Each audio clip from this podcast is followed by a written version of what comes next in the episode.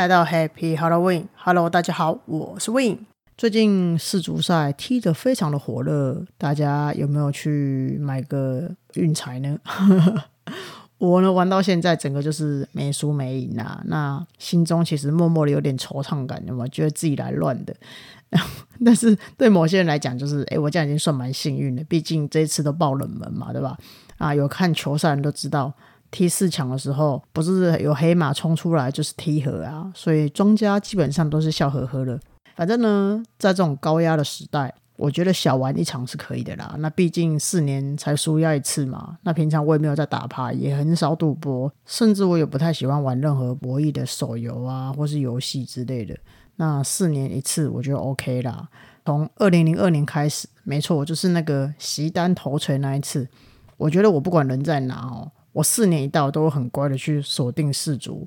那当然，我这一次就在台湾酒吧看嘛，那有时候在家里看这样。那台湾其实蛮多人都是阿根廷球迷的，那大部分呢都是支持梅西嘛。那毕竟这个人球品好，人品好，又专情，谁不喜欢他，对不对？但我心里面就默默觉得，哎。我好像是法国队的哦，因为我从二零零二年开始到现在，我都一直都是支持法国。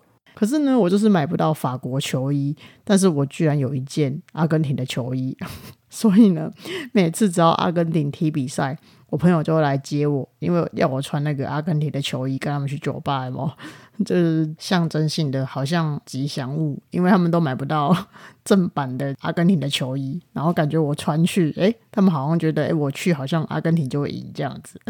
好，anyways。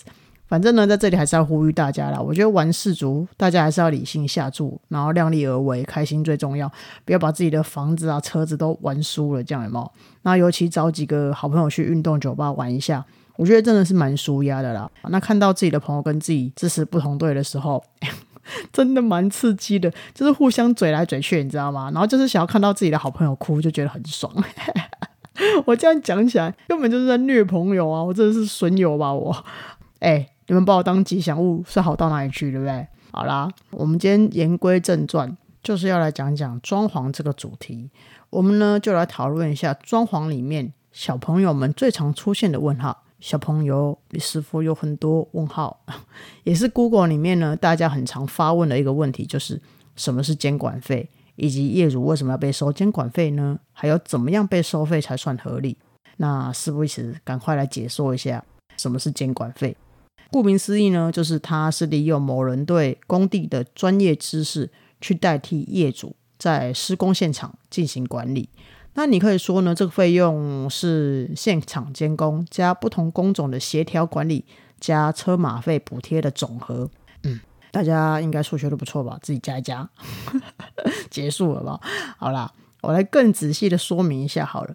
其实大部分的业主呢，对工程及工法都不是那么清楚啦。那毕竟术业有专攻啊，就像是你问我电脑啊，你问我数学啊，你问我怎么写程式啊，我也不太懂嘛，对不对？那尤其工程啊，做这种施工的东西，工法其实都很琐碎。然后再加上网络的资讯很多，市面上的工程书籍也很多，那大家去翻翻资料，找找资料。专业人士各说各话，根本不知道说哪一种功法才是最适合自己的家里面的装潢。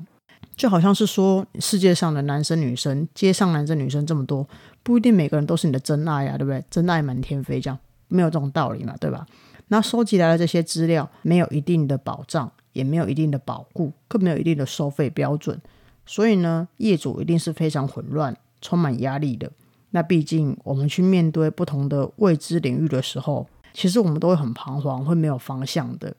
那这时候呢，业主可以选择用钱聘请专业人士来解决这个困难，那就是支付监管费。讲仔细一点好了，监管费的收费服务内容，就是收取这个费用的人，不管你是设计师也好，工程师也好，或者说监工人员也好。你代替业主到施工现场去监看工程以及管理工程，如果工程有任何问题，也全部都是由收取此费用的人去解决嘛？那业主只要偶尔去现场看看就可以了。记得哦，就算是你是支付了监管费，业主还是要当到现场去看一下。嗯，也不能不用说到很长啊，就差不多你一两个礼拜要去看一下这样子。那身为业主的你。你也可以约设计师，或者说工地的监管人员、工程师，有没有一起手牵手到工地去逛逛？那看不懂细节工法，我觉得没关系啦。你可以去看一下整体比例，你可以去看看材质、看看颜色、看看造型，是不是跟图面上的一样？那如果你没有图也没关系，你也是要去比一下，就是说你现场做出来尺寸啊、空间比例啊，到底是不是符合你的使用习惯嘛？对不对？那简单来说，就是很像你去逛 IKEA 一样，没错，就是把工地当做是 IKEA 在逛。你不要跟我讲说你去 IKEA 只会吃牛肉丸哦，我会傻眼哦。那我的业主有时候会很想念我啦，没办法，毕竟你 know 我就那么亲民嘛。那我没有办法临时到现场的时候怎么办？他们都会直接在现场开视讯，直接 live 连线，有有？我直接 live 导览，带他走到哪，我解释到哪，我解说到哪，这样。那我有一个习惯是，我会教业主，比如说你这个礼拜如果去现场，你要看什么样子的部分，哪一个区域是比较需要特别去注意的，去审视的。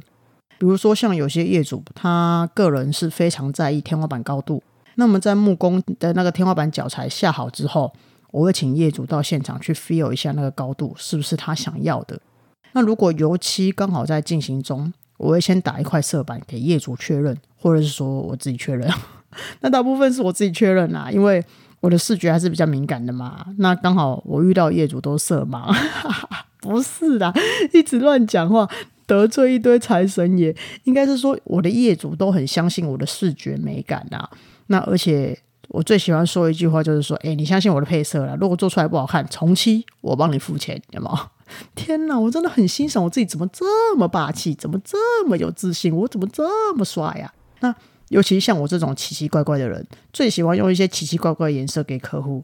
然后呢，这时候千万不要拍照给业主看，因为手机一定会有色差嘛。那再加上现场的灯光，如果不是那么足够的话，它一定会有偏差的问题嘛。所以，如果你不是很笃定，你也不想帮业主去吸收这个费用，你也怕配错颜色，你也不想去承担就是失手的风险，拜托，一定要先打一块色样板给客户或给自己看好吗？这样可以避免一些颜色上的失误啦。我觉得这个是一个小小的提醒。那所以，身为业主的你，就算是你有支付的监管费，你偶尔还是要去现场看一下。那身为设计师的你，就算是你的业主有支付你监管费，你偶尔还是要叫客户去现场看一下。就是尤其你知道说业主的毛哪部分比较难摸的时候，你就让他在那个时候特别去看一看，我觉得会比较好，双方都会比较安心一点嘛，总比之后再来改现场还要来的划算嘛。毕竟改现场就会有追加工期延展的时间性的问题嘛，对吧？那讲回来，台湾市场好了，如果我们委托设计公司去进行设计。通常其实大家都会习惯给同一间设计公司去施工啦，那么监管费当然也会由那一间设计公司去收取嘛，对吧？那当然也有一些人，他们只做设计不做工程，或者是说你的工程想要另外发包的，也是有这样子的业主在。反正呢，你只要记得谁做你工程，你就多付那个人监管费，那他就要负责帮你把工地看好管好。那被收监管费最主要的服务内容，除了就是确保工程品质，还有施工工法之外，最重要就是协调工班。嗯，我举例来说好了，假设现在现场有两个不同的工种，诶，工期上发生了冲突，收取费用的这个人就该出面去协调双方的工期。比如说，今天泥做要进场了，可是我的水电师傅的配管还没配好。但是泥做师傅今天一定要进场，如果他没有进场，之后就没有工期可以给我进去施工了，那怎么办？到底是要让泥做师傅今天硬是进场，还是要让水电师傅做完之后再让泥做件进场呢？你看，这就是一个状况嘛。所以呢，监管人员就需要去解决这样子的问题。另外一个常见的状况就是，木工的工期本来预计可能施工期间为三周好了。他可能就需要完工，可是呢，在第三周的最后一天，他还在封板，怎么办？那油漆师傅是不是就没办法如期进去接着施工了？所以施工人员呢，跟监管人员这时候就要进行一个协调嘛。再来，很容易发生的一个状况就是，现场可能突然紧急状况发生，师傅在工地现场发生意外，本来呢五个人施工，可能一个礼拜会做好。可是因为有意外发生，那怎么办？要延期，还是要提出其他解决办法，然后再去跟业主商量呢？这个也是监工人员需要去处理的。那上述这三个状况，其实每天呐多多少少都会在工地发生，那次数是多还是少而已。你说师傅会不会跟师傅吵架？不同工种的呢，偶尔一定会相反到。尤其当是你工地很小的时候，哇，大家都没有卡楼的时候，哦，那个就是很麻烦的一件事情。所以呢，上述协调这些事情状况，还有紧急事件，其实都是在收取监管费的服务范围之内。在这里再分享一个小故事。我小时候呢，遇到一个很扯的事情，就是啊，有一批木工，他进去一个工地。然后现场呢，它有一面落地窗，非常大的落地窗哦。但它那个落地窗呢是固定式的，它没有办法打开，就是没有办法，就是外推也没有办法左开那一种。那屋主都会要求我们施工的时候都要关门嘛，因为不关门你会吵到邻居啊。所以呢，整个空间就是一个密闭式的。然后有一天呢，我去现场，然后一样就是去现场堆一些东西呀，去看一下师傅做的怎么样啊，顺便买饮料给师傅。那来帮我开门那个木工师傅，我一看到他，我觉得哎，这个人眼神好像不太对劲哦。然后我一走进屋内后，我就闻到现场超浓的强力胶的味道。然后跟我对图对现场那个木工讲话超级无敌强，就整个逻辑很奇怪这样子。那我心里想，天哪，他发生什么事了？那我就看看附近的环境，我想说，哇塞，他们在这个地方贴木皮。该不会是吸蚊太多，然后就这样子腔掉秀逗了吧？我跟你讲，那一天真的很奇特。你有看过木工师傅撒娇吗？哇塞，我那一天真的吓得半死，你知道吗？居然有个师傅跟我撒娇，我整个呆住。哦，我超傻眼，我就立刻喊停工，然后开门让他们去外面透透气，然后带他们四个去附近的咖啡厅坐着休息一个下午，这样。然后接着呢，我就打电话给我的业主。我就跟业主说：“哎，现场密不通风，再这样下去，在里面施工的师傅都会 Q K，所以呢，我觉得会有安全的问题啦。那当然，我觉得现场有什么样的状况，一定要跟业主如实的报告现场发生的紧急事件嘛，然后跟业主商量这样。那之后呢，我就立刻提供了两个方法给我的业主，我就跟他讲说，我觉得这样太危险了啦。那你以后就算是你搬进去，你不通风也是一个问题嘛。”所以呢，就会建议他说：“你要不要把旧的落地窗改成外推窗，或者是说改成横拉窗？再不然的话，如果你真的没有这个预算去把这个旧的窗窗户给换掉的话，我觉得为了现场就是师人员的安全呐，我是会建议他，就是说先让我的师傅在工厂把那个木皮贴完之后，其他的再到现场去修补一些细节。”那问他说他想要哪一种解决方式？其实基本上呢，有一个事件发生之后，我都会提供两个解决方法给客户去选择，然后呢，让客户依照他自己的喜好以及他的决定再去进行报价，或者是说告诉他说，诶，他这个决定是否会让工期去延展到这样子？那有时候真的没有办法的时候，我只会提供一个办法，也是有的啦。但是我就去解说为什么只能够有这个办法，只能够这样做，这样就会去跟客户做个协调跟讨论啦。那你看哦，像刚刚那个事件，哎，这个事件很严重哎，如果你没有立即处理的话，就会被新闻报道出来说某工地师傅集体吸食强力胶，哎，这很可怕，会立刻变成社会新闻哎。而且你怎么知道说他吸食强力胶之后会发生什么样子的状况，对不对？所以是不是很危险？所以啊，管理工地其实不是那么容易的，它也没有那么简单。这样，那有时候呢，你是去处理事情，有时候呢，去处理人和的问题，哎，也是有的哦。有那种师傅做到一半，哎，两种师傅当场吵起来，然后设计师一到，开始互相告状，怎样怎样怎样，他怎样怎样怎样，然后我怎样怎样讲。这些现场男生要是生起气来，吵起架来，哎。真的很尴尬，就很幼稚，你知道吗？要你选边站，然后还要你评论对错，然后还要你肯定他们。那当然啦，因为毕竟我是女生嘛，我就会先两边都各自好声好气的安抚好他们。诶，但是我其实也没有什么太有耐心，你知道吗？反正我就会大概有设定一个时间，要怎么样去安抚好他们。可是如果长时间下来安抚无效，哦，我就很生气，直接把两边抓来骂一骂。当起恰杂报，有没有？你们这些男生为什么这么不懂事？为什么要这样幼稚？这样吵架？为那个女生要女生协调，这样好吗？有没有？立刻性别勒索！我跟你说，这一招通常很有用，因为师傅会很傻眼，你知道然后如果刚好遇到我生理期来，我还会说：你们不要逼我，我那个来，我现在肚子很痛哦，脾气很差哦，你们怎样子是怎样？不高兴是不是？都不要来啦！然 后那两边就瞬间都很乖，都会争先恐后的去买热巧克力啊！没办法，我生理起来脸色真的会很苍白，就很像吸血鬼一样，就然后师傅看到我就很紧张，这样。当然啦，我是不会像某些男同事那样，就是还办桌啊，请他们双方去喝一杯啊，吃一餐啊，瞧一瞧啊，然后两边就和好，这样就这种做法当然是比较 man 点的啦。所以，嗯，你知道。个性不一样，做法不一样。我通常都是选择比较戏剧化的做法。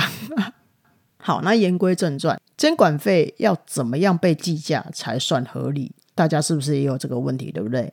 通常呢，会是总工程款的五到十趴，其实都有人计价啦。那我听说最近有某些知名的设计公司还涨价到十五 percent 的也有。那毕竟这一两年疫情对环境造成很大的影响。